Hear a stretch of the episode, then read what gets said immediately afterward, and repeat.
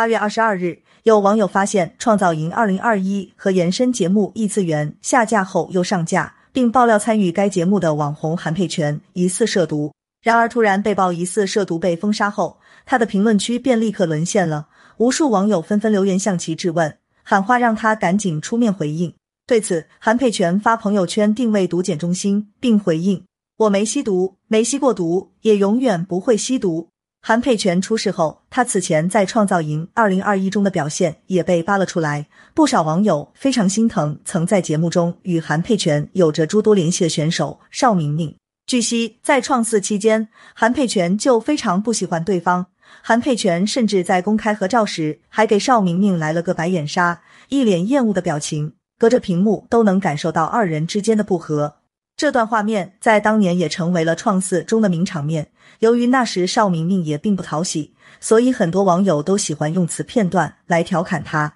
让其口碑路人缘直线下滑。然而事件现在迎来反转了，网友也开始纷纷替邵明明打抱不平，于是将矛头指向韩佩泉，质问他有什么资格去鄙视邵明明。不得不说，网友们的态度变化还是很快的。只要明星被曝光负面消息，舆论立刻就开始转变风向，从而也能看出大家对于艺人整体素养的要求渐渐提高了，不会再因为他是爱豆就极力去呵护他、纵容他。韩佩泉是在二零二零年前后突然爆红的，凭借网红韩美泉的身份圈粉无数。那时的他没有任何偶像包袱，浮夸的妆容与性别的转换给观众带来视觉冲击，一句句口头禅刷爆朋友圈。那段百因必有果，你的报应就是我，更成为大家争相模仿出圈的视频。而如今这句话却用到了韩佩泉自己身上，属实有点嘲讽。但不可否认的是，韩佩泉的营销方式特别成功，他能够从网红转型成为选秀爱豆，也再度证明他的实力。